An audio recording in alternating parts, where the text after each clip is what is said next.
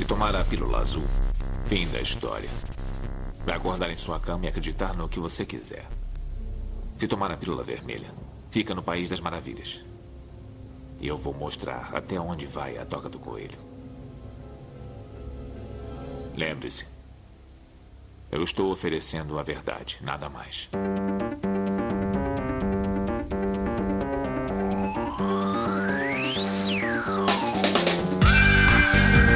Magicando.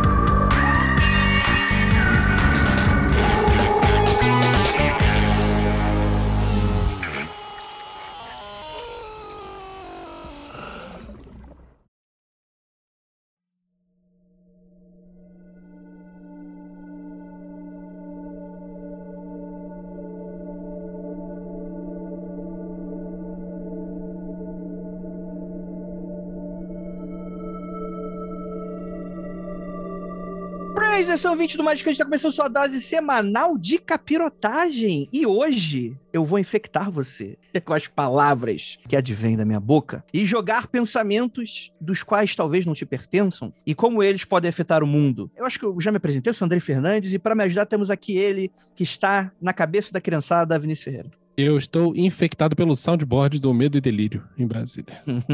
é excelente. É excelente. Bom. Polarização é meu pau em sua mão.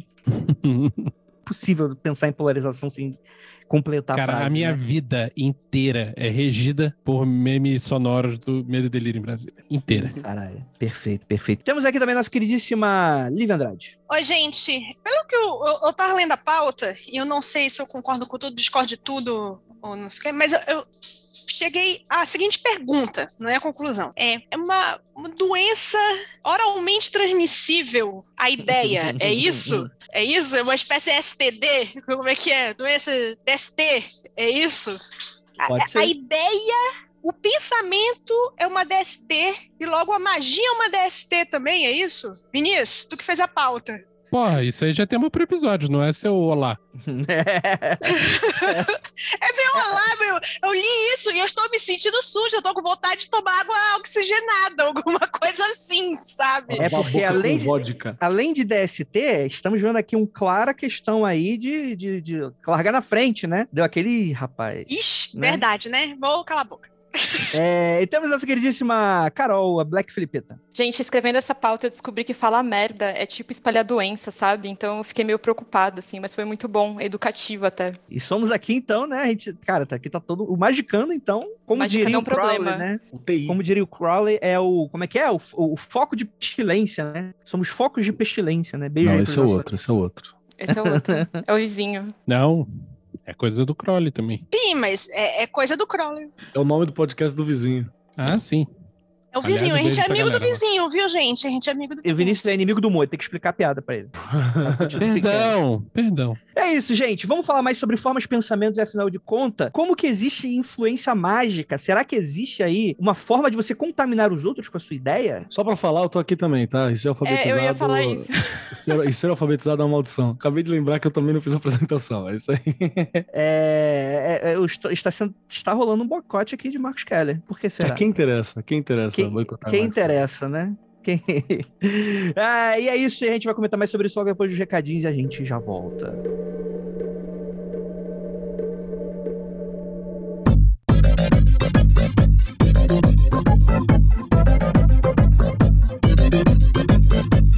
E chegamos aqui agora na área de recadinhos do seu, do meu, do nosso Magicando. E aí, gente, tudo bem com vocês? Muito obrigado pela sua audiência e sua paciência. Mais uma vez aqui com a gente no Magicando, seu programa semanal esotérico, com várias curiosidades bacanas, ensinamentos grandiosos e outros nem tantos assim. Tudo bem com vocês? Seguinte, galera, primeiramente pedir um apoio caso vocês não sigam a gente nas nossas redes sociais, Magicando com CK sempre, né? Tanto no Instagram quanto no Twitter. É muito importante que vocês sigam a gente, porque ali a gente consegue se comunicar, dar notícias, falar quando tem lives e por aí vai, tá bom? Lembrando também que a gente sempre tem que falar da nossa campanha de financiamento coletivo lá na Aurelo. Então, galera, com o mínimo de 23 reais, além de você conseguir assistir a quase todas as nossas gravações ao vivo, você também vai ter acesso ao nosso grupo do Telegram, exclusivo aí pra você. Deixa eu dar uma pequena instrução. Quando você assinar, você vai receber um e-mail, né? Se você não receber, você manda contato arroba magicando.com.br para qualquer dúvida. Você vai responder um questionário questionário. Em breve você vai receber uma resposta com um link que é exclusivo para você de entrada no grupo. Antes de você entrar, certifica que seu Telegram tem um nome de usuário, né? Se você não tiver ou quiser verificar se tem, é só ir lá nas configurações do Telegram e setar para você um nome de usuário bem bacana. Aí você entra no link. Caso dê alguma coisa de errado, você acabe se perdendo de todo esse processo, você manda mensagem pra gente nesse e-mail contato arroba magicando.com.br. É isso também. E você vai ter também acesso a diversos conteúdos exclusivíssimos, tá bom? Então é isso, bora pra esse episódio, ficou maravilhoso. E é isso, bora lá.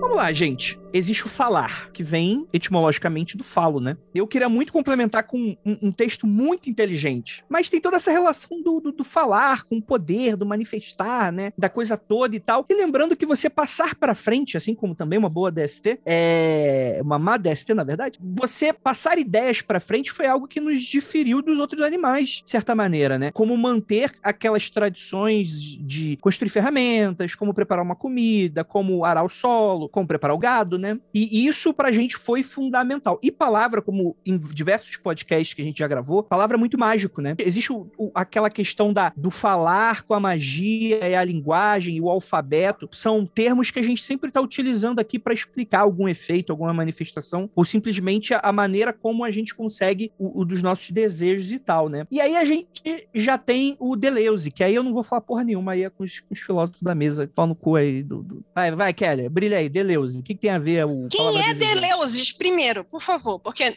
enquanto vocês estavam fazendo a pauta, o Vinícius assim, ah, tá querendo não passar por Deleuze. Eu disse, quem é este puto? Nunca ouvi falar deste puto. De Deleuze é um dos caras que ele tá meio que excluído na, em muitas das questões filosóficas, porque ele, na real, ele tem uma postura quase antifilosófica e ele também tem uma postura anti, antipsicológica em algum momento, no sentido que ele fala que o que acontece é que a filosofia muitas vezes traz uma estrutura e a psicologia tem uma estrutura. E ninguém é igual a essa estrutura, a estrutura é uma referência e ela é algo que, na verdade, tende a ser abolida. Então ele tem toda uma, uma proposta que é chamada de pós-estruturalista em alguns pontos. Fora que ele se inspira só em alguns dos caras mais desgraçados da filosofia pra você entender, tipo Nietzsche, o Spinoza e o Bergson. São três caras que são uma bagunça. Inclusive, acho que o McGregor Matters era casado com a irmã do Bergson. A Moira, acho que era irmã do, do Bergson. Eu não respeito filósofo. um filósofo chamado Bergson. Parece é, um americano acho... médio comendo cheeseburger no McDonald's aleatório da esquina. É, ele era, ele era, além de filósofo, era um diplomata francês. Então, era,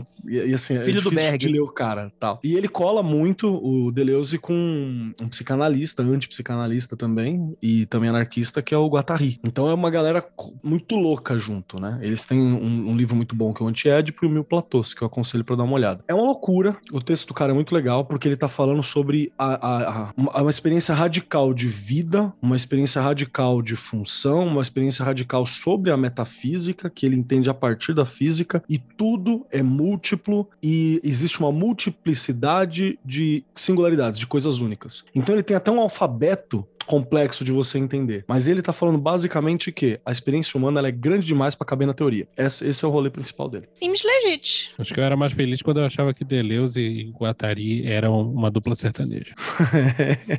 Entendi, entendi. Pelo que eu tava vendo aqui da pauta, né, ele tem esse rolê da criação partir do real, né? Que eu acredito que seja um pouco diferente. Vai, deve estar tá saindo já deve ter saído nas últimas semanas, nosso episódio que a gente gravou sobre magia e filosofia, né? Que a gente fala sobre o platonismo, o mundo das ideias, né? O mundo perfeito, etc e tal. Então isso se contrapõe. Fala que é do real que se nasce isso. Seria isso, cara? Ou eu tô entendendo errado? É, ele não fala isso. Dá para você entender isso de que ele vai tentar que a nossa filosofia ela tem ela tem que ser feita construída em cima das experiências reais né? Tá. A filosofia, então, ela tem que refletir a realidade, os eventos, as coisas que acontecem. Algo meio na linha do que a gente conversou naquele podcast com a Flavinha, da fenomenologia. Não chega a ser a mesma coisa, mas também é uma influência para ele. Então, eu vou construir teoria em cima daquilo que eu vivi, em cima dos eventos. Eu não vou falar sobre essência, porque, porra, essência. Que essência, tá ligado? Ah, a essência humana, a essência brasileira. Isso não existe. Isso é um apanhado de coisas que eu construo depois de ter uma experiência como ser humano ou como brasileiro. Então, isso não, não existe. Mesmo assim, não existe uma essência, existe uma porrada de essência. Aqui dentro mesmo, a gente tem ao menos cinco essências diferentes, mesmo que tenha algumas coisas que, que se compartilham. Então ele vai falar muito sobre essa, essa subjetividade humana, essa construção, né? Ele tem uma, uma ética que vai falar sobre uma ação que vai falar sobre como que a gente vai falar das relações, das, das coisas que estão em conjunto. Então, por isso que quando você usa ele para analisar a linguagem é muito interessante, porque ele não vai vir com uma estrutura pronta de linguagem. No máximo, ele tem uma referência dessa estrutura, mas cada linguagem, cada ponto, cada pensamento, cada conflito, você precisa analisar especificamente ali. Ele também faz um, um rolê dentro da linguística, mas que costuma não ser muito prestado atenção, assim, só para lembrar.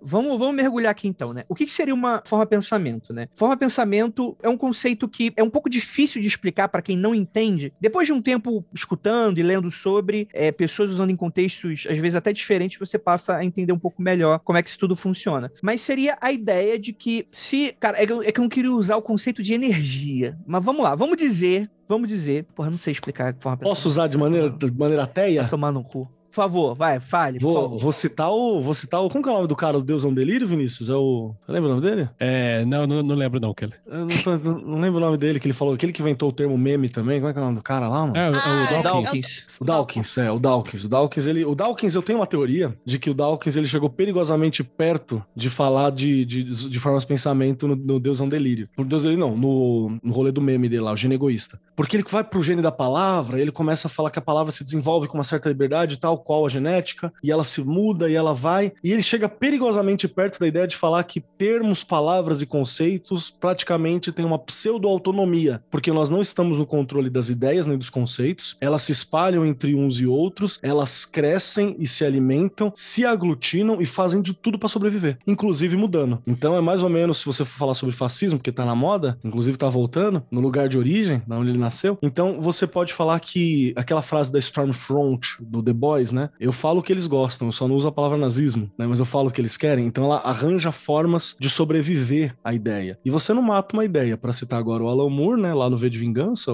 as ideias são bulletproof, né? São a prova de balas. Ele chega perigosamente perto disso. Então imagina que o que, que é uma, uma, uma forma de pensamento? Você tem vários, vários pensamentos separados. Enquanto você tá pensando nele, ele existe. Se eu falar para você imaginar, sei lá, um elefante cor-de-rosa com asas amarelas, e você imaginou ele, enquanto você tá pensando nele, ele existe na sua mente. Aí você parou de pensar, ele se desfaz. E é tão amaldiçoado que se eu falar para você, não imagine um elefante cor-de-rosa com asas amarelas e um vestido de tutu. Se eu falar para você não fazer isso e eu dar os dados, você vai chegar a imaginar de alguma forma ou alguma parte dele. Então ele tá funcionando meio que independente daquilo que eu falei, independente da sua vontade. Tem até aquela fábula do, do alquimista, né? Que enganou o rei. Conta pra gente. Eu não sei exatamente os detalhes, mas é o seguinte: um cara era supostamente alquimista, era pilantra, né? Mas era supostamente alquimista e tinha a manha de fazer as coisas virar ouro, transformar chumbo em ouro e tal. E o rei, o rei, foda-se de onde, chegou pra ele e falou: brother, o negócio é o seguinte. Eu te dou terras, eu te dou um título, eu te dou o que você quiser se você me ensinar esse macete. Eu não quero que você transforme pra mim, eu quero que você me ensine. Aí o cara vai lá, ensina um mó trabalho do caralho,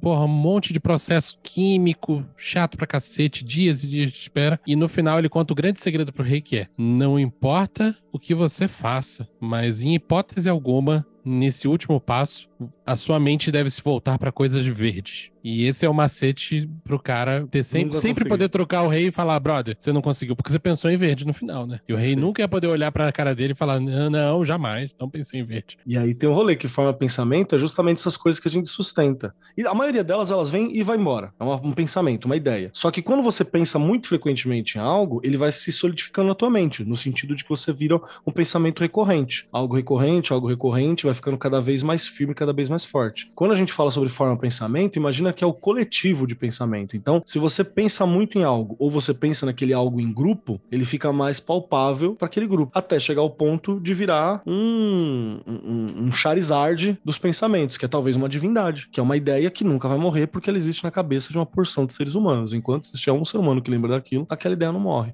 Aquela frase de camiseta que sonho que se sonha junto vira realidade? Alguma coisa é tipo assim? Isso. É tipo isso. O Neil Gaiman, ele tem 500 volumes de Sandman pra resumir. É, é, exatamente.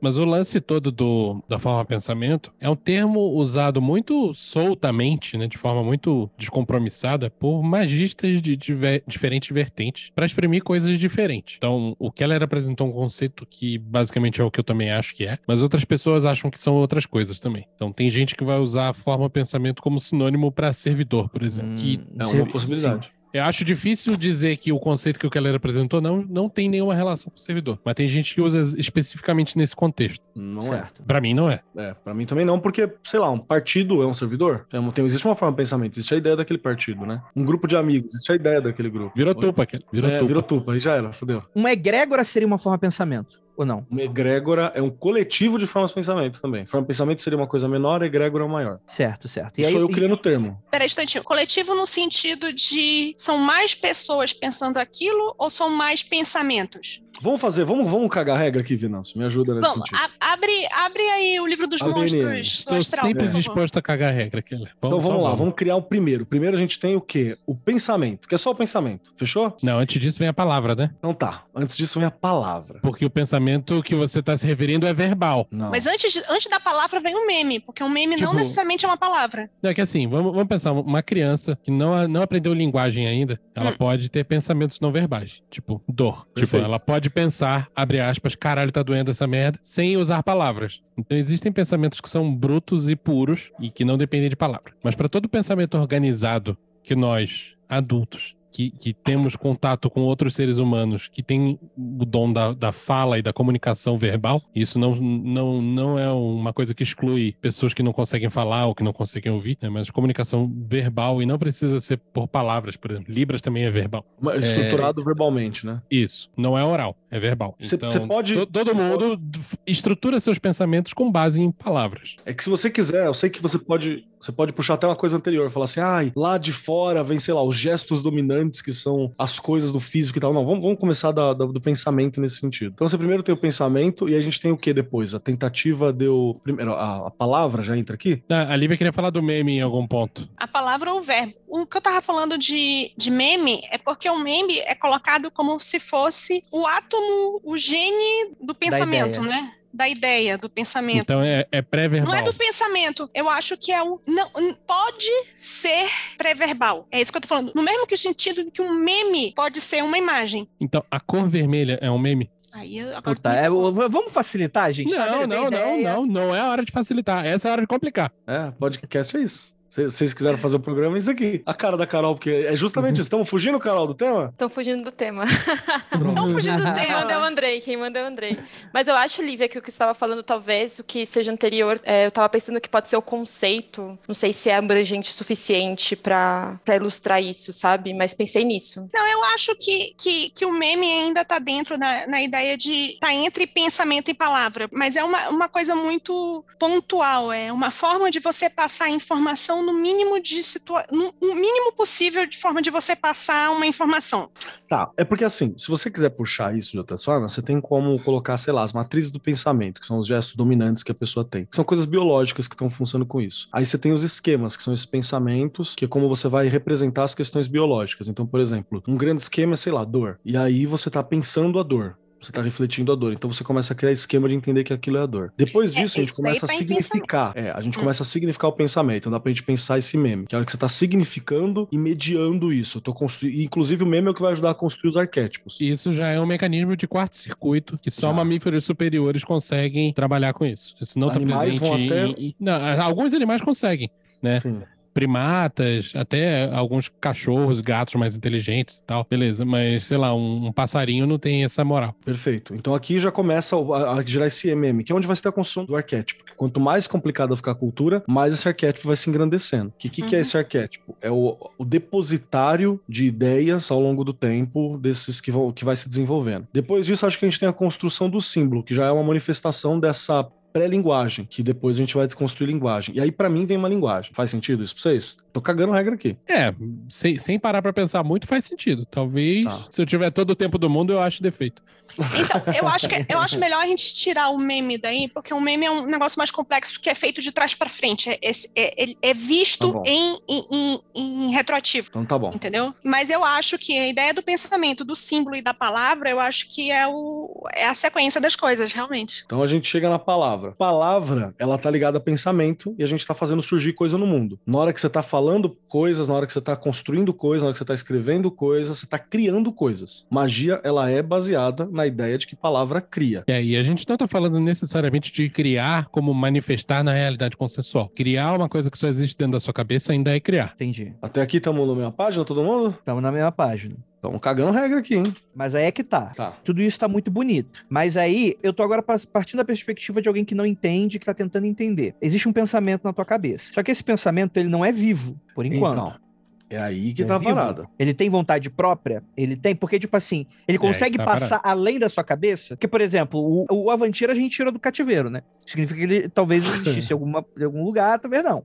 Né? E aí, é, ideias conseguem é, viajar, aí puxando Jung, um grande inconsciente coletivo, talvez? Que, co- como é que isso se comporta à frente? Porque até aí a gente tá lidando com a criatividade, né? Então, Tipo, beleza. Imagens se formam na minha cabeça quando eu penso, se eu não tiver lá a tal da fantasia, né? então talvez eu esteja queimando pauta ao, ao apresentar logo isso daí, mas a ideia da- de palavra vírus é justamente o mecanismo pelo qual ideias viajam de um indivíduo para outro indivíduo e, e- e sofrem mutações nesse processo. E isso Certo. tudo seria cultural, né? Isso tudo é Tipo, cultural. O meio que essas palavras vírus usam para disseminar as ideias é justamente um meio cultural. É tipo, a- é, literalmente é a cultura. É a É. cultura que, que, que tá lá com, com as ideias populando, né? Uma grande petri dish, As palavras vírus não usam nada para nada. As palavras vírus apenas são. tal qual Assim como um vírus de gripe não, não tem objetivo nenhum a não ser popular outro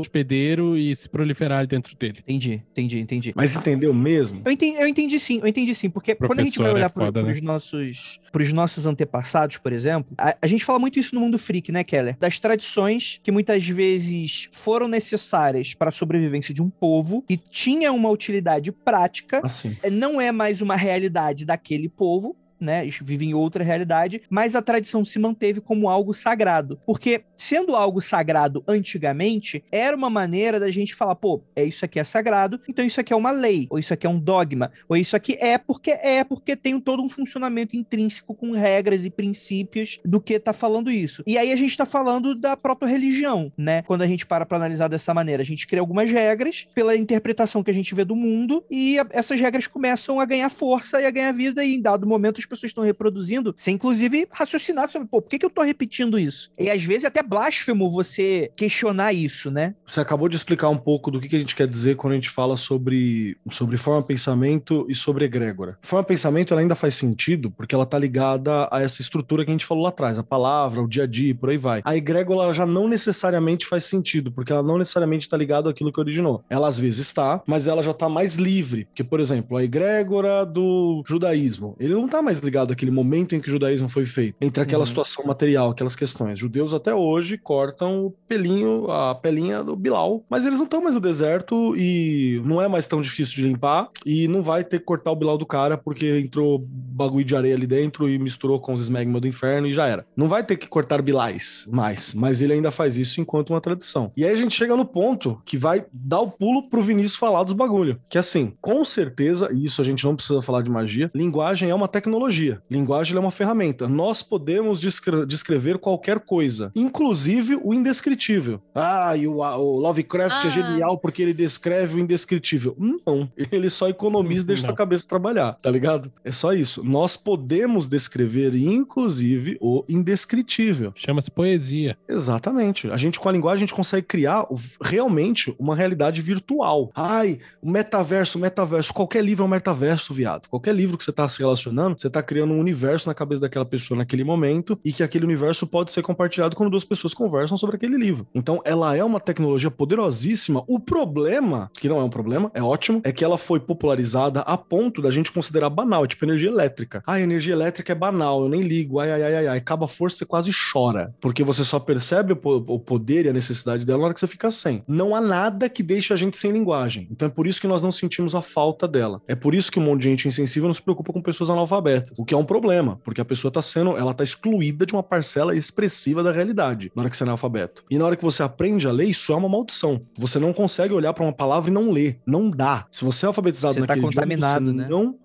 consegue. Exatamente. Isso é o poder da palavra. Essa é a sensação. Então ela é uma tecnologia e ela já tem uma capacidade viral. Ela já tem uma capacidade viral. E para entender um pouco mais dessa força, aconselho todo mundo a ver a, a, a sketch do Monty Python, Piada Mortífera, a piada que mata. Que ela é Muito exatamente isso. Você tem uma palavra vírus que o cara escreve a piada mais engraçada do planeta Terra e aí só de ler ela ele ri tanto que morre. Aí um cara vai ver o que, que ele tava vendo, ri e morre. Aí outra pessoa vai lá tentar ajudar, vê, ri e morre. E aí você tem o exército querendo cada um contar uma parte pro, pro time adversário pra matar as pessoas, pra tentar ver isso. Essa é a ideia de uma palavra vírus. Várias. É uma tecnologia tão poderosa que várias coisas são espalhadas assim. Magia, de novo, ela é derivada dessa tecnologia que é a linguagem, que não precisa ser linguagem verbal es- especificamente, mas é a possibilidade de descrever e controlar o mundo. Quando eu nomeio as coisas, eu as controlo. Eu faço por isso. Você não tem nome à toa, né? Então, é, é- essa é a parada. É pra tua mãe gritar e você vir. Por isso que você tem nome. Então, é, é- é nessa estrutura de poder. E aí, palavra vírus é covenâncio. Vou voltar um pouquinho na, na história de onde veio essa porra, né? O conceito de palavra vírus veio lá do William Burroughs, que muita gente conhece por ser um dos grandes escritores do século XX. E que é irmão cara- de ordem do Vinícius, falei. É, já morreu, né? Não é mais. Foi.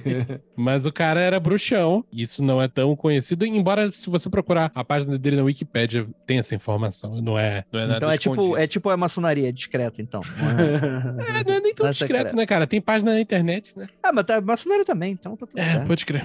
Para, mas pelo menos é a única ordem que eu conheço que fez propaganda no BRT do, de- de- de- do Rio de Janeiro. O William Burroughs, ele desenvolveu lá no final da década de 50, tem tempo pra cacete já isso, um conceito que permeou toda a obra dele que veio depois disso, que é o de palavra vírus, que significa o seguinte: nós, humanos, somos hospedeiros das palavras que se comportam exatamente como vírus. Cada palavra é um vírus, elas podem coexistir dentro do mesmo hospedeiro, e elas têm o nível de independência que o vírus tem, os mecanismos de proliferação que o vírus tem, e, e causam efeitos diferentes sobre seus hospedeiros, assim como o vírus causa. Então, o lance todo que a gente falou até agora de palavras moldam o nosso mundo e dão forma à nossa realidade, tudo isso é verdade e está em acordo com, com a ideia de palavra vírus. Porque a gente se contamina com esses conceitos, com o que a gente acredita que eles são, ou seja, a manifestação que aquele vírus teve ao nos contaminar. E toda a nossa percepção de realidade é baseada em nós, e sim no efeito que esses vírus causam sobre nós. Perfeito. E existe também, é, é como o Keller tava falando em algum outro episódio e tal, sobre o, a suástica, né? Não é uma, uma letra, não é uma palavra, é um símbolo, né? Mas Uhum. palavras são símbolos e letras são símbolos também, né? Uhum. É, e, e é impressionante que quando você vê essa imagem, você já sabe tudo aquilo que tá gravado. Você pode não conhecer o nazista histórico, você pode não saber como Hitler subiu ao poder, você não pode saber exatamente o que estava escrito no Mein Kampf, você pode não saber exatamente quantos judeus morreram no Holocausto, mas você já tem ali uma série de ideias envolvidas num símbolo que é muito simples. E, e isso serve pra gente que acha que é contra, e isso serve pra pessoas que gostam, né? Do tipo, isso aqui me representa, né? Essa situação que você está falando funcionaria para qualquer pessoa que, que foi infectada Sim. pelo, pela suástica. Perfeito. Existe uma pessoa que não foi infectada, não teria essa informação. É a pessoa que não foi exposta. Uma criança que tá vendo pela primeira vez vai ver um monte de linha reta e não vai entender sentido nenhum naquilo. Tá, tá bem. Eu- eu- é que eu tô tentando entender o, o que você tá falando, porque chegou nessa parte, na pauta, aí a Lívia fez bem assim, ó, e fez um- uma mancha na parede de trás, assim, e eu vou precisar de muita ajuda de vocês pra entender a parada aí. Vamos lá, vamos junto. Estou te interrompendo porque você é muito interessante, Andrei. Vamos lá. Tá ótimo. Tava pensando mais na parte prática, assim. Eu não sei se no dia a dia da pessoa que pratica magia ela consegue entender como essa palavra vírus ou então formas pensamentos ou as duas coisas juntas pode impactar na prática dela, sabe? Eu não sei se isso ficou tão claro. Isso é até uma pergunta para quem tá ouvindo, né? Ah, eu Perfeito. acho que eu posso responder sua pergunta, Carol. Nós, como magistas, somos pessoas que temos a intenção de alterar a realidade, nem que seja a realidade só pra gente. Então, a gente vai alterar a realidade, seja só pra nós, seja a realidade consensual percebida por todo mundo. E uma das formas de você fazer isso, usando essas palavras vírus para contaminar outras pessoas ou para ressignificar alguns conceitos. né? Se você pega uma palavra sutilmente muda o que ela significa para toda uma comunidade que tem acesso àquela palavra, você tá alterando a realidade daquelas pessoas sem ter necessariamente feito alguma coisa no, no universo material. Por exemplo, na hora, na hora que eu pego. Bom, Vamos, vamos, vamos ser hipotético. Na hora que eu pego uma religião que supostamente sempre pregou paz e eu vou devagarzinho introduzindo questões armamentistas, de violência, de ódio contra determinados grupos dentro dela, dentro de uma tradução que ainda é percebida com ela por causa da- do formato, não do conteúdo. Ao ponto de eu conseguir cooptar até líderes religiosos daquele grupo, eu tô fundamentalmente mudando a religião sem que seja percebida tanto pelos participantes quanto pela estética dela. Tipo isso. Uhum. Ô, ô, Keller, você é professor de história. Deve acontecer com você o tempo todo da molecadinha chegar com um monte de conceito errado sobre coisas que aconteceram no passado. Vários. Cabe a- e cabe a você ressignificar aquelas palavras. Às vezes você troca o sentido de uma palavra dentro da cabeça da pessoa e você já muda todo um conjunto de ideias que essa pessoa tem sobre um Eu determinado tenho um tema. exemplo sobre isso, de como isso funciona de maneira sutil e tem grande impacto na sociedade. Manda, Ainda usando exemplo do nazismo, né? Em dado momento, o, o nazismo, né? é, você tinha o partido nazista, né? O partido socialista, babá, babá, nacionalista, etc e tal. Os caras da quatro, Kelly vai, Kelly vai me corrigir essa parte inteira, ela vai traduzir a burrice que eu, tô- que eu vou falar em seguida. É, mas em dado momento, você tem super o fascismo tem toda essa ideia de nacionalismo, só que tem um ponto de virada no jogo que eu não lembro exatamente quem se foi Goebbels que falou exatamente, mas alguém falou essa frase que foi muito marcante da maneira como a partir dali o alemão encararia o nazismo, o Hitler, o partido nazista, etc. Que agora é Hitler é é o nazismo e nazismo é a Alemanha. Algo nesse sentido. Você lembra desse papo, Keller? É do Goebbels essa frase, mas isso tá no no, Kampf, não, no Triunfo da Vontade, o, aquele, aquele vídeo da, da Leni Stauf, que ela que mostra justamente ela lá, o, o Hitler fazendo esse discurso. Quem abre, acho que é o. Se é o Himmler que abre, é o Hess, Rudolf Hess que abre, e ele fala isso no fim. Hitler é tal, tal é tal. Ele é a Alemanha. E o povo entra em fúria. Que a frase provavelmente partido, feita pelo né, Goebbels, mas ela é dita pelo, pelo Hess. a partir daí você tem uma inversão que, tipo assim, já estava tudo construído para isso acontecer. E eu acho que isso resume muito bem a tradução do que se tornou. Tem um antes e depois daquilo, que era: eu estou elegendo esse partido porque acredito que ele vai fazer bem para mim, para a Alemanha, vai me fortalecer, etc. e tal. Depois dessa frase, a partir de agora, tudo que esse cara falar faz parte do meu ser e faz parte do porquê eu estou lutando. E você atentar contra a vida desse, desse homem, ele é a personificação de tudo aquilo que eu luto. Não é mais a Alemanha, não é mais o meu país, que inclusive é uma grande ideia, é, é, forma de pensamento aí, né? E recente. É, né, que é, o- também. é, exatamente, né? Tem várias coisas no nosso dia a dia: dinheiro, país, nacionalidade, né? Por aí vai, né? É, mas eu acho que essa é uma boa ideia de como isso pode ser, inclusive, manipulada por algum fim e que de fato manifesta alguma coisa. Que depois dessas palavras, quem que vai tirar esse cara do poder? Só podia ser na porrada, não tinha, não tinha outro modo, né? Não- tipo assim, até mesmo um convencimento das pessoas. Eu, eu- eu nem sei se dá pra convencer essas pessoas. Existe todo um linguajar que mudou a realidade, a história pra todo sempre e que moldou o futuro a partir daquele momento e que é o nosso passado hoje, né? Isso é magia. Isso é que é o louco.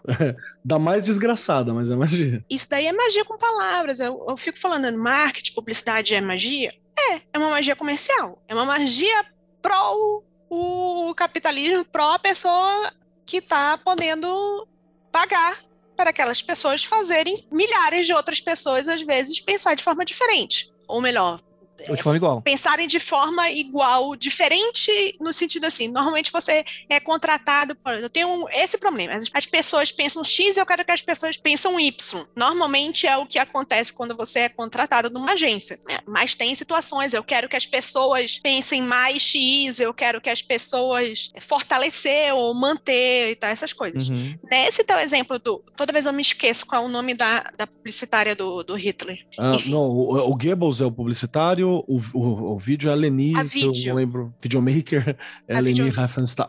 Rief- Não vou lembrar, vou pronunciar o resto, não. Pois é. A Leni. ela foi muito genial e nesse momento eu estou podendo, é, estou usando de uma forma é, assim, estou admirando um trabalho que eu acho que foi usado para alguma coisa tosca, mas eu ainda consigo admirar o trabalho em separado. Não, gente, é, é- a publicidade estuda a comunicação alemã nazista, isso aí não Sim, é problema, gente. Isso é ferramentário. ela utilizou muito mais de coisas não verbais, é exatamente isso que, o que o negócio. Ela usou de vírus muito mais potentes, porque eram de coisas não verbais, eram imagens. Foi, foi uma das primeiras vezes que as imagens foram usadas de forma tão ativa. A estética como um todo. a estética como um todo, isso. Obrigado, Vinícius. Estética é linguagem.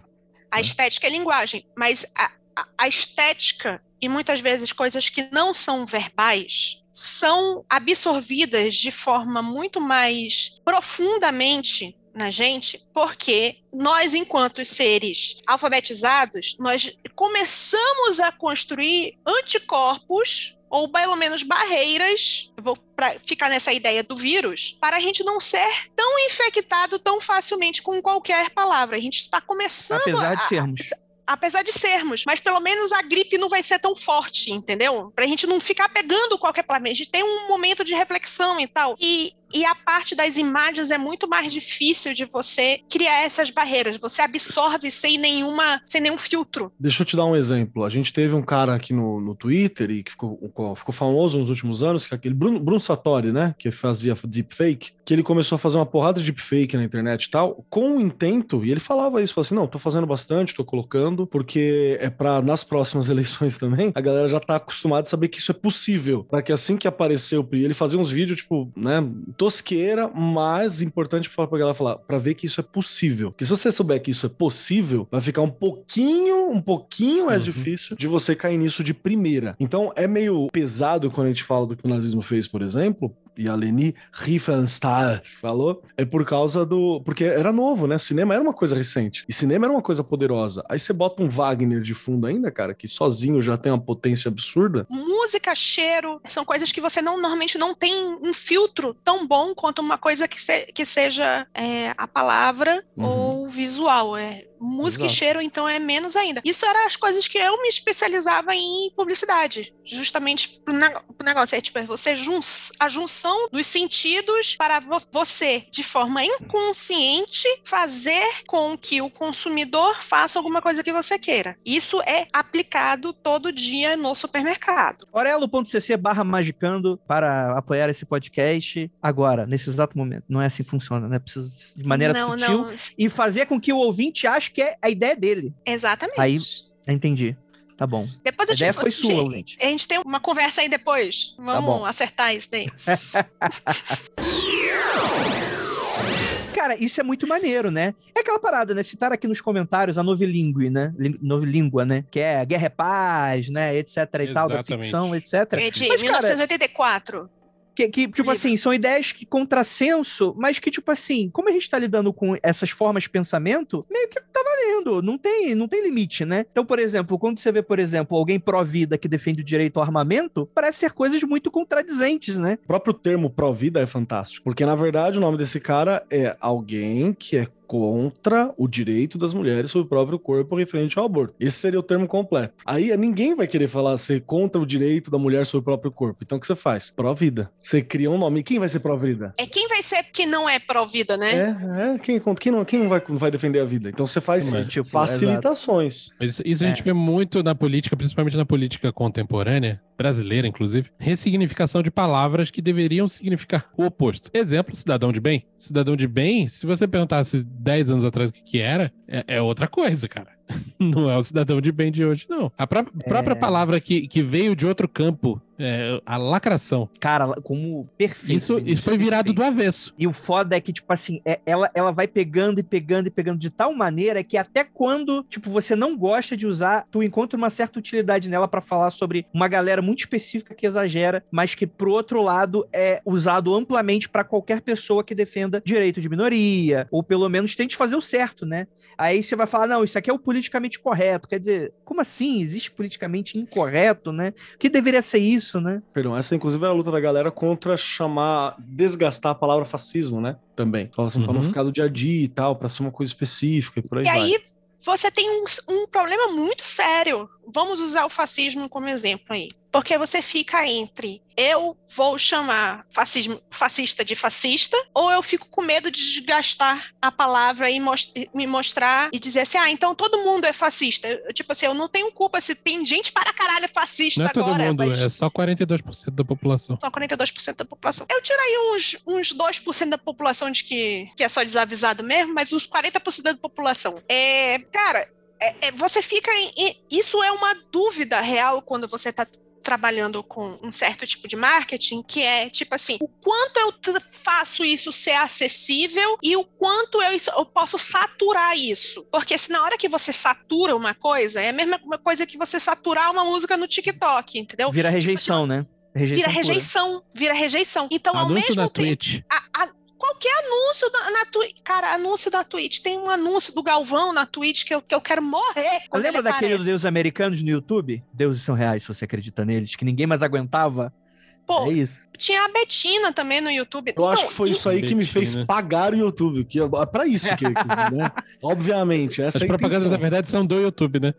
É, então, assim, você tem que ter um, um negócio assim, do mesmo jeito em que eu tenho que usar a palavra porque eu tenho que dar nome aos bois, eu tenho que chamar fascismo de fascismo, eu também não posso natu- é, naturalizar demais sobre algumas, um- um- algumas situações, tipo assim, ah, eu não vou chamar uma pessoa que só discorda de você de fascista o tempo todo. Isso é você estar banalizando a palavra e você vai criar um- uma frequência tão grande de uso da palavra que ela vai perder o significado. Sabe quando você é criança e você começa a usar aquela palavra para dizer, vou falar, sei lá, sorvete, sorvete, sorvete, sorvete. Aí você fala falando sorvete um milhão de, um milhão de tempo e a palavra perde o significado. Na hora que a palavra perde o significado, você pode entuchar nela, ela tá vazia e tá um vácuo. Você entucha nela o que você quiser de significado depois. Parabéns, você acabou de resolver o, o problema do mantra. Ah, ah, não, Vinícius. Não faz isso comigo, não. Não entendi nada. Então só segue em frente. Bugou, Não, mas ali. Agora, agora você ainda me derrubou, mano. Não faz isso comigo, amor. Tu vai ter que me explicar isso depois, Tá pode bom. ser? Uhum. Tá bom. Então, na hora que você usa demais uma palavra em contextos que ela não deveria se encaixar, você des- dessignifica e pode ressignificar ela. É o que está acontecendo com o cidadão de bem. É o que pode acontecer com o fascismo, e eu acho que o fascismo é uma palavra que a gente não pode deixar ser ressignificada, porque não existe nada parecido de tão forte, entendeu? Dá mais um exemplo. Eu já falei aqui algumas vezes durante o podcast, eu não acredito no- no- na palavra, no termo cancelamento. Porque essa, pra mim, era uma das novas palavras que estavam sendo é, é, cooptadas, utilizadas de uma maneira que, no meu ponto de vista, é muito equivocado. Eu, eu- falei num podcast extra que a gente acabou de gravar aqui sobre a, a internet tá muito panóptica, tá muito vigiar e punir. E realmente tá mesmo. E eu acho que isso cabe a crítica, com toda certeza, pra gente avaliar isso. Talvez não valha eu falar o que que vale, que não vale, porque acho que cada um vai tomar pra si, mas de fato acho que precisa, algumas pessoas precisam tomar uma calma, precisam dar uma respirada e ver que às vezes pode ser prejudicial. Isso nada pra mim tem a ver com cancelamento. Cancelamento, principalmente porque muitas pessoas que defendem não tô falando todas, mas muitas pessoas que defendem o termo são pessoas que, por exemplo, há 10 anos atrás no Facebook, defendiam o termo cancelamento de CPF, que era a polícia invadir uma favela e matar tudo que tá pela frente. É de uma escrotidão, né? É, e, e esse cancelamento tava tudo bem. Um cancelamento de internet assusta muito para essas pessoas, porque são exatamente são pessoas que falam todo tipo de bobagem na internet e que a todo tipo de crítica que lhe é atribuído, a pessoa se escora nessa palavra, estão tentando me cancelar, sendo que ninguém tá tentando fazer nada, na verdade. As pessoas estão muitas vezes reagindo a algo que foi dito de maneira muito estúpida idiota, ou simplesmente, tipo assim, claro, as pessoas podem reagir de maneira estúpida e idiota também pra algo que é super normal. Ou às vezes existem discussões complexas que você falar no terreno da internet é muito complicado, porque nem todo mundo vai agir te conhecendo e sabendo que você não é, não é uma pessoa ruim, que você tá levando uma parada que pode ser polêmica, pode ser, enfim. Vocês estão entendendo um pouco do meu ponto, né? Por isso que eu sempre defendi. Eu acho que a minha defesa é completamente vã, porque as palavras vírus vão infectar pessoas muito mais rápido do que eu tenho a capacidade de infectar. Então, cancelamento invariavelmente já está no dicionário e pessoas vão falar isso dessa maneira. Mas pra mim, cultura do cancelamento é uma completa idiotice e isso não faz nenhum sentido pra mim, né? É, é muito mais falando sobre pessoas do tipo, pô, mano, é, é, o, o ator vazou sentando a mão na cara da mulher e tu tá reclamando que estão cancelando esse cara nesse sentido, parece muito doido, né? Porque parece que você não pode mais criticar uma atitude, criticar uma parada e tal. Não que necessariamente todo mundo tenha, precisa estar nesse lugar de crítica, mas tipo, você não pode mais falar nada da pessoa que, ai, ai, tô me cancelando. E para mim isso é muito prejudicial, porque para mim impede a pessoa de, porra, de entrar em contato com coisas que são diferentes da dela, né? Com... Então, enfim, é uma das palavras vírus que eu acho que infectou geral e que, infelizmente, vai ser muito difícil não, não se livrar dela no futuro. Quer ver quebrar as pernas de uma pessoa que falando assim, tô tentando me cancelar e tal, esse negócio? Tem uma formulazinha maravilhosa, aí, tipo assim, é a pessoa falar isso assim, isso não é cancelamento, isso são consequências. Você está renomeando. Já viu muita gente falando isso? Tipo assim, ah, eu tô fazendo não sei o quê. Não, o que você não está fazendo não é isso. O que você está fazendo é aquilo. E você dá o adjetivo correto, dá a nomeação correta do que o cara está fazendo. Você já teve essa, essa, essa experiência maravilhosa de falar isso para alguém? Já, Andrei? e é, muito, e é muito legal você ainda meter um, um louco ainda falar, tipo assim, alguém que tá reclamando, sei lá, ah, os bolivianos vão pegar o meu emprego e tal. Você fala assim, o que você tá falando é que você tá com inveja? Você tá dizendo que você tá com raiva? Que você tá dizendo é. E você, tipo, você nomeia a, a emoção, que aí o cara rearranja, que é todo rolê é, terapêutico, né? Inclusive, a gente tem aqui no, uhum. no chat o Vender, que ele, tá, Vender, ou o Wender, né? Que tá falando justamente algumas questões a respeito disso, né? De como você tem a, a, o trabalho terapêutico, como você rearranjar algumas percepções e tal. Tá falando de maneira mais inteligente aqui no chat. Mas tem a ver com é, essas questões também. Isso é maravilhoso. Na hora que você manda uma dessa na cara da pessoa, quando, principalmente quando você não tá se importando com o bem-estar mental da pessoa, porque a pessoa está fazendo bem, um mal-estar para você, é maravilhoso, porque a pessoa quebra na hora e ela sai do automático daquele vírus que ela tá passando e por um segundo ela pensa, mesmo que seja para rejeitar o que você tá falando, por um segundo ela pensa e você consegue ver no fundo dos olhos que estavam totalmente sem alma dela, você vê as engrenagens enferrujadas funcionando e a pessoa fica assim, tipo, meu Deus, eu ainda sei pensar. Meu Deus, eu pensei, que coisa horrível isso. Normalmente ela rejeita depois, mas Tipo, você é tirou é tipo um piada, né? segundo. né? Aquelas piadas racistas. Tem, um, tem uma parada que tu fala, tu fala que desarma o cara na hora. Pô, eu não entendi a piada. Me explica, por que que... Exatamente. Exatamente, Andrei. É, esse Bom, ponto que que é de, das pessoas não pensarem é muito significativo do tempo em que a gente vive hoje, né? Porque cultura de massa é uma realidade muito mais do que, do que foi em outros tempos. Tá certo que televisão e rádio já são coisas que são presentes na maioria dos lares ao redor do mundo há décadas, né? Mas hoje em dia a massificação de cultura talvez seja em níveis sem precedentes e não coordenados por organismos monolíticos, né? Hoje em dia, eu acho que não é errado dizer que a TV Globo não é a maior força de influência na maioria das pessoas do Brasil, por exemplo, ao passo que alguns anos atrás não seria.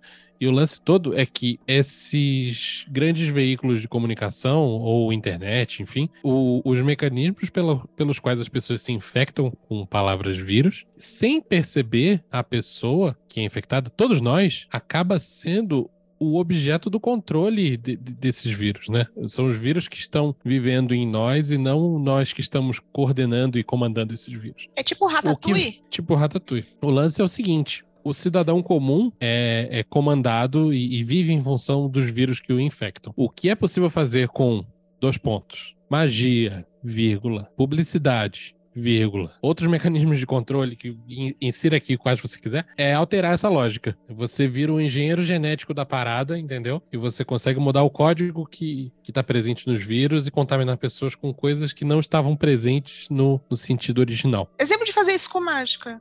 Porque se, você tinha me dito uma coisa para mim. Você ia, nesse episódio, explicar para mim porque era legal aquele meu raciocínio que eu estava tentando há algum tempo fazer, que era começar a se referir a mim como nós, a mim no plural, porque para mim esse é, é, é, o correto, entendeu? Só que é muito difícil parar de usar o singular e para usar o plural que também é essa dificuldade que eu tenho de usar a linguagem neutra. Não é porque tá eu não pense naquela pessoa como uma parte neutra, mas assim, como é que eu uso para me, me infectar com uma coisa que eu quero. Você tá dando um exemplo muito bom de como que a gente pode magicamente afetar o efeito das palavras vírus sobre a gente. Existe até uma instrução telêmica sobre isso, que é o Liber Jugorum, que fala sobre como palavras afetam a sua realidade, como você deve fazer para evitar o uso de determinadas palavras. O fato é o seguinte: o simples fato de você deixar de se referir a você como eu e passar a se referir como nós, isso vai inconscientemente afetar a forma como você se enxerga. Por quê? Porque você tá aí, você não tá mexendo no sentido de eu. Você está simplesmente parando de usar eu. Então você está associando o conceito da sua, abre aspas, individualidade com nós e não com eu. E se você fizer isso por tempo suficiente, você com certeza, sem perceber racionalmente, vai começar a enxergar as coisas de um jeito diferente. Aí não se trata, mais uma vez, de alterar o significado de uma palavra, e sim de passar a usar outras palavras, diminuir a, a concentração de uso de uma determinada palavra. Então, existe um exercício que eu já fiz, que é muito interessante, que é o de não usar o verbo ser estar.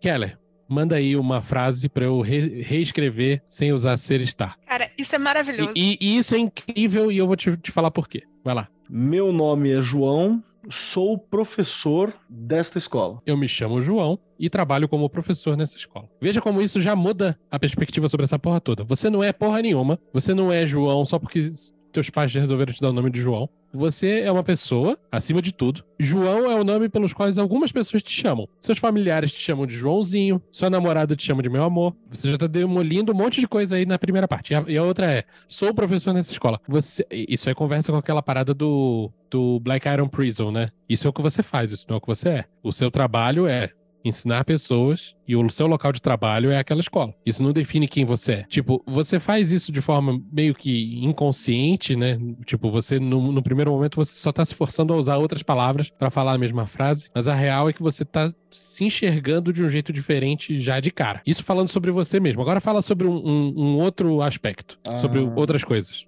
Hum, sou brasileiro e não desisto nunca. Não, não, isso ainda tá falando de você. É que eu achei que você tava falando de você também. Eu fiz esse mesmo exercício, só com a palavra eu. Tipo, não, pra perder a noção de. Não, eu. não, tô ligado, tô ligado. Isso é, é um outro. Tá. Mas, sei lá, o, o vídeo é engraçado. Eu vi o vídeo e achei engraçado. Ah, você tá falando que ele não é engraçado, entendi. O vídeo não é engraçado porra nenhuma. Eu achei engraçado. Outra pessoa vai ver e não vai achar graça. Se você tá eliminando o ser e estar da, da, do seu vocabulário, você demole um monte de certezas nesse rolê. E é, esse movimento linguístico começou com a galera da academia que queria fazer os textos se tornarem mais inquestionáveis. Você vai escrever um artigo científico. Na hora que você não fala que o vírus é extremamente contagioso, você fala que, de acordo com resultados preliminares, o vírus se comporta de forma extremamente contagiosa. Só o gerador de lero-lero que você já acrescentou nesse bagulho já, já deixa tudo mais crível. Gente, dica, dica. Você está fazendo o seu TCC. Escreva dessa forma.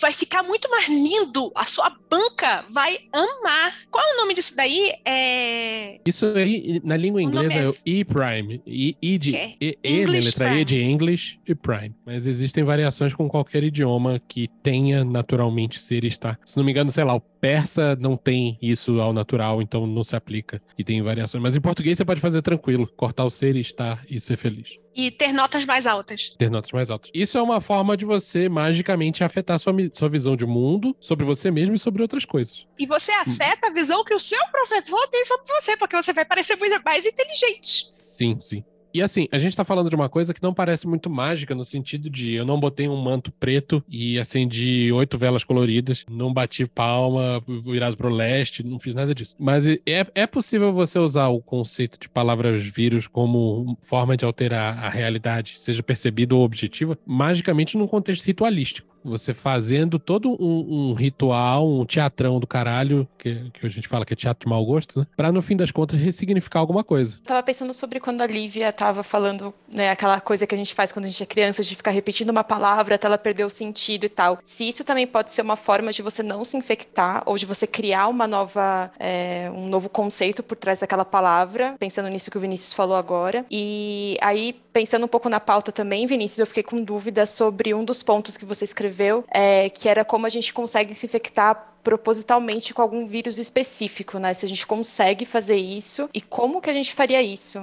Porque isso não ficou muito claro para mim. Tudo bem, eu entendi o conceito de palavra vírus, eu entendo como elas funcionam, mas eu não sei necessariamente como que eu consigo inverter essa lógica, sabe? Tá. É, vou responder sua segunda pergunta primeiro. Como que você se contamina com uma palavra vírus nova? Um exemplo ótimo disso é o sigilo. Você cria uma palavra que não precisa ser necessariamente verbal, pode ser uma imagem, pode ser alguma coisa, que signifique todo um conceito. Por exemplo, vou conseguir passar na prova que eu vou fazer na terça-feira que vem. Esse é o seu objetivo, você cria um sigilo para isso e fica Vlox. E você pode se infectar com Vlox para subconscientemente internalizar que você vai passar na prova que você vai fazer na terça-feira que vem. Esse é o mecanismo básico de funcionamento de sigilo da, da forma clássica, assim, sem, sem, Uhum. sem grandes invenções. Até mesmo criação de mantra, né? Daquela Exatamente. coisa que você vai tirando significado, tirando significado Exatamente. e inserindo outro significado, né? Isso já respondendo o lance da Lívia, né? Que a Lívia ficou, ah, você me bugou e tal. O mantra, idealmente, né, para nós ocidentais, ele é desprovido de um sentido perceptível, né? Um Vlox não tem nenhum significado específico. Mas sei lá, vários mantras clássicos são em sânscrito e para pessoas que são falantes de sânscrito. Isso aí tem todo sentido. Mantra é uma coisa que você repete um milhão de vezes. Um número básico de, de você repetir um mantra nas traduções hindus são 118 vezes. Então, dependendo do comprimento do mantra, 118 repetições é coisa pra cacete. E no final, você tá repetindo e você não sabe mais que porra é aquela que você tá repetindo. E por que que você não sabe mais que porra é aquela que você sabe? Porque o cérebro desliga. O mecanismo do cérebro que é responsável por decodificar palavras pra ideias, ele, ele desiste. Ele fala, ah, foda-se, esse cara vai ficar repetindo essa merda aí. Dá um o dia inteiro." curto-circuito. É, é igual aquele é, piratear console, né? É sempre um bug bizarro que tu tem que dar um curto num circuito XYZ, e aí você consegue entrar e, e instalar o homebrew. E a partir Bom. daí você consegue jogar Super Nintendo no seu PlayStation 5. Nunca, não que eu já tenha feito isso no meu, no meu PlayStation, mas eu acho que o mecanismo é mais ou menos esse, sim. Entendi. É, aí o lance é o seguinte: você desliga o cérebro, você passa a ser receptivo para aquilo, seja lá o que aquilo significa, o significado para de ser relevante e, e você internaliza aquela merda daquela ideia. Aí, em outro momento, às vezes até inconscientemente, aquele conceito vai passar pela sua cabeça, aquela ideia, aquela palavra vai passar pela sua cabeça e vai cutucar uma, uma brasa que estava quase se apagando lá no fundo, entendeu? Então, o, o- o lance de você se comunicar com palavras vírus e, e de esquecer o significado do mantra é, é o mesmo balaio, é a mesma coisa. É por isso que. Nossa, é por isso que, que você precisa estar em algum estado alterado de consciência para mágica fazer sentido, porque na verdade você desligou tudo e você está conseguindo colocar para dentro aquela programação que você queria. Se você, Exatamente. não, se você não desligou tudo, vai bater em alguma coisa e escorrer. E a mera vai repetição já é suficiente para você desligar. Não, tipo, aí tem um mantra, tem meditação, tem, tem várias formas de você desligar o negócio todo para Uhum. você passar para dentro a magia que você quer. Eu, eu diria que isso é, é- isso é só isso, essa lógica só funciona pra magia do caos, mas eu acho que forma pensamento e palavra vírus, eu acho que é- só faz sentido na tradição do caos. Não, ela funciona Não, cara. né? Ela funciona na bruxaria Ela muda de também. nome. Eu já vi gente criticando o sentido de magia só funciona com gnose. Ah, tá. Gente de magia tradicional falando que Hum, gnose não é necessário pra fazer magia. Aí essa pessoa tá errada, eu não posso fazer muita coisa a respeito. Mas o pessoal da magia tradicional usa a palavra vírus o tempo todo sem perceber. Quando o cara tá lá, paradão, levanta, fica retinho, vai pro meio do ciclo, olha pro leste e fala agla. Essa porra já é a palavra vírus que tá internalizada lá no fundinho, porque esse cara fez isso centenas de vezes. O banimento já tá feito na hora que o cara abriu a boca e falou a primeira palavra, entendeu? Então, o cara de outra tradição pode achar que isso é baboseira, mas ele tá fazendo isso o tempo todo, meu irmão. É, mas que às vezes ele pode fazer um amuleto, né? um- uma parada assim que não vai necessariamente. mesmo você fazendo um amuleto, mesmo fazendo outra parada assim, isso que eu tô falando. Eu acho que talvez é uma questão de perguntar para essa pessoa que fala assim: ah, essa ideia de magia só funciona com gnose é, é bobeira. Eu digo, ok, a minha pergunta é. O que você considera gnose? E na sequência perguntar, e como é o seu processo de, de fazer uma magia, de fazer um amuleto, de fazer um negócio? Será que não tem um uma parte do processo dele que, que, que a gente está chamando de gnose, que ele chama de outra coisa, coisa que, na verdade, é o mesmo, mesmo sentido que a gente está colocando palavras diferentes. Uhum. Porque, Uhum. assim, ok, tem um pouco de experiência com coisas um pouco mais diferentes de magia do caos, mas sempre me pareceu, quando as pessoas compartilham com a gente, que tem uma etapa sempre que, que é uma coisa semelhada à gnose. Mesmo porque eu só fui descobrir que o nome disso era gnose quando eu entrei no Magicando. Foda-se. E não significa que eu não entrasse em gnose antes de saber o que significava, né? Só ia falar que na bruxaria a gente não chama de gnose, geralmente a gente vai chamar isso de estar desdobrado. Eu não sei se isso vai fazer sentido para outras pessoas, mas é assim que a gente chama. Mas necessariamente é gnose, só que eu só sei que é gnose porque eu entendi isso aqui no Magicando. Mas é uma forma diferente de chamar. Ainda assim, Exatamente, você, pode chamar precisa estar que nesse for, estado. É, o Mas esse estado, é o é mesmo. fundamental. é. Perfeito, perfeito.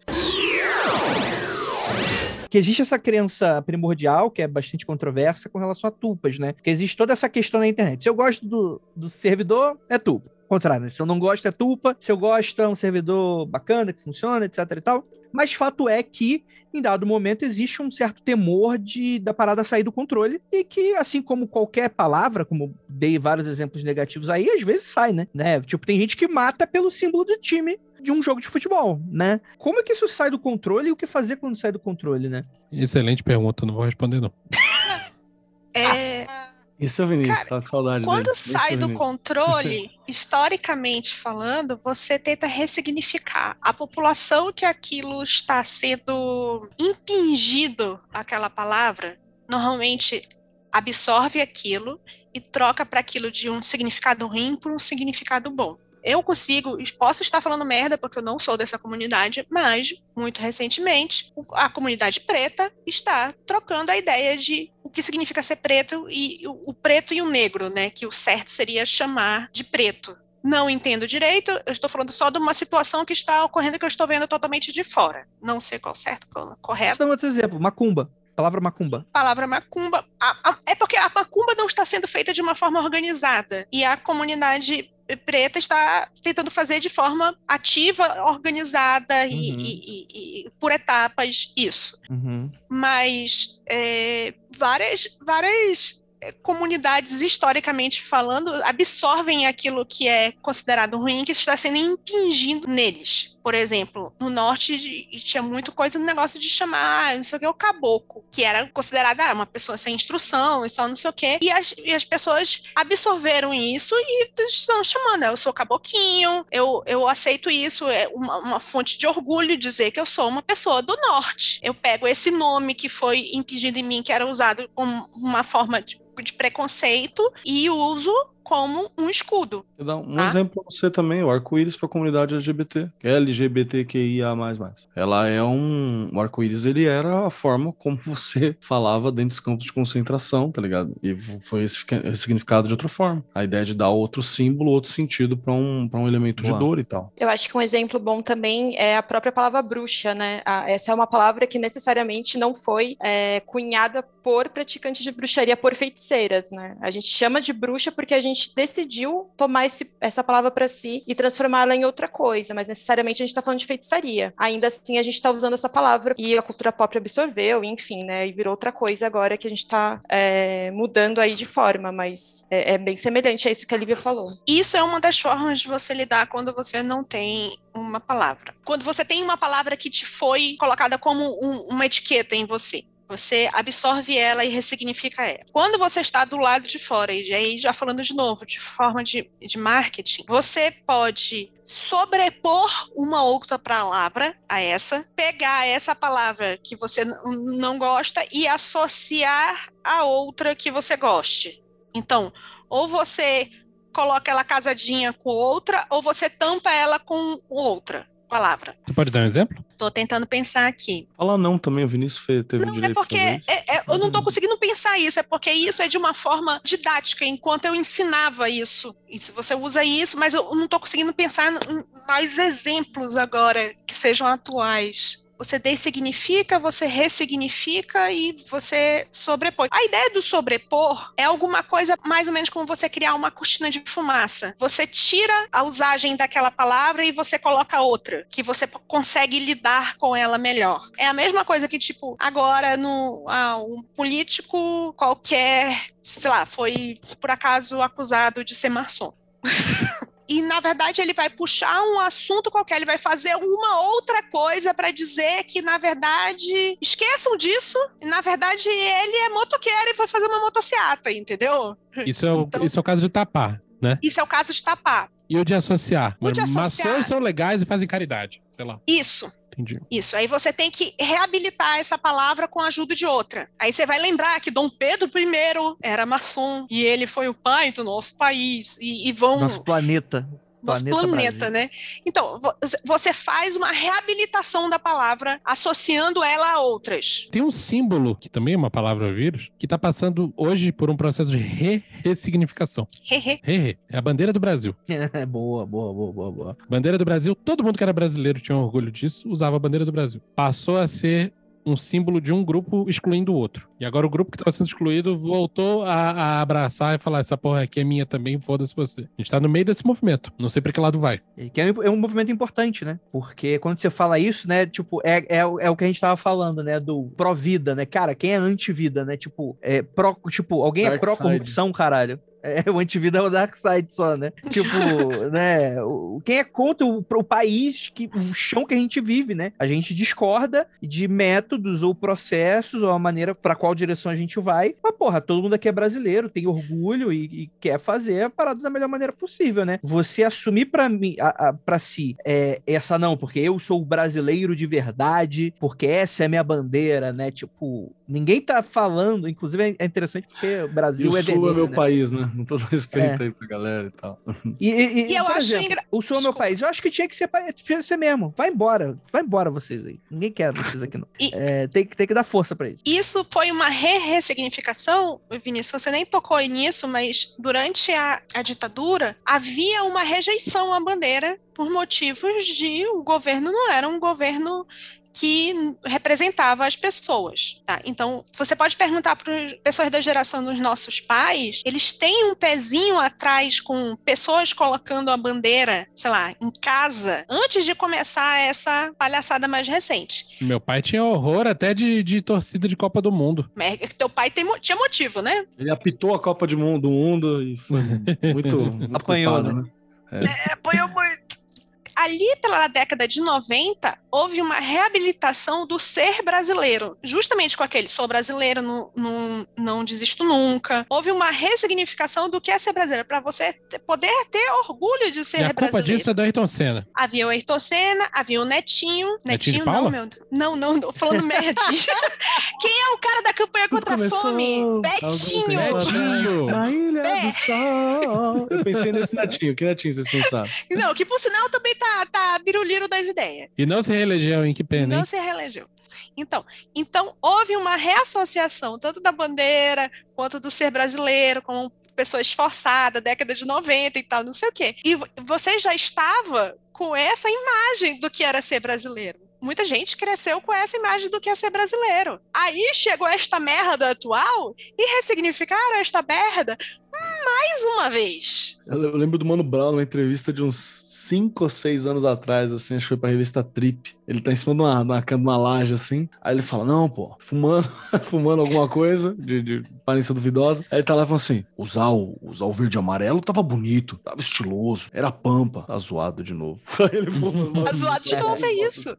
E é o que eu digo. É, Pô, mas esse, esse é um símbolo que vai ser. Vai haver luta sobre ele pra todo sempre. Enquanto, Pra sempre. enquanto tiver Vai, país. vai, vai. Ele é muito, é um símbolo muito forte. Eu não consigo pensar em alguma coisa que sirva para se sobrepor. Esse símbolo simplesmente ele vai ter que ser reabilitado sempre para qualquer lado. É uma situação de reabilitação, não de sobreposição. Eu não sei o que, que pode acontecer, uma bomba atômica só para Não, eu Um acho redesign. que, tipo assim, uma, coisa que é... A banda- pintar bandeira de vermelho. É, 2023 a gente tá aí.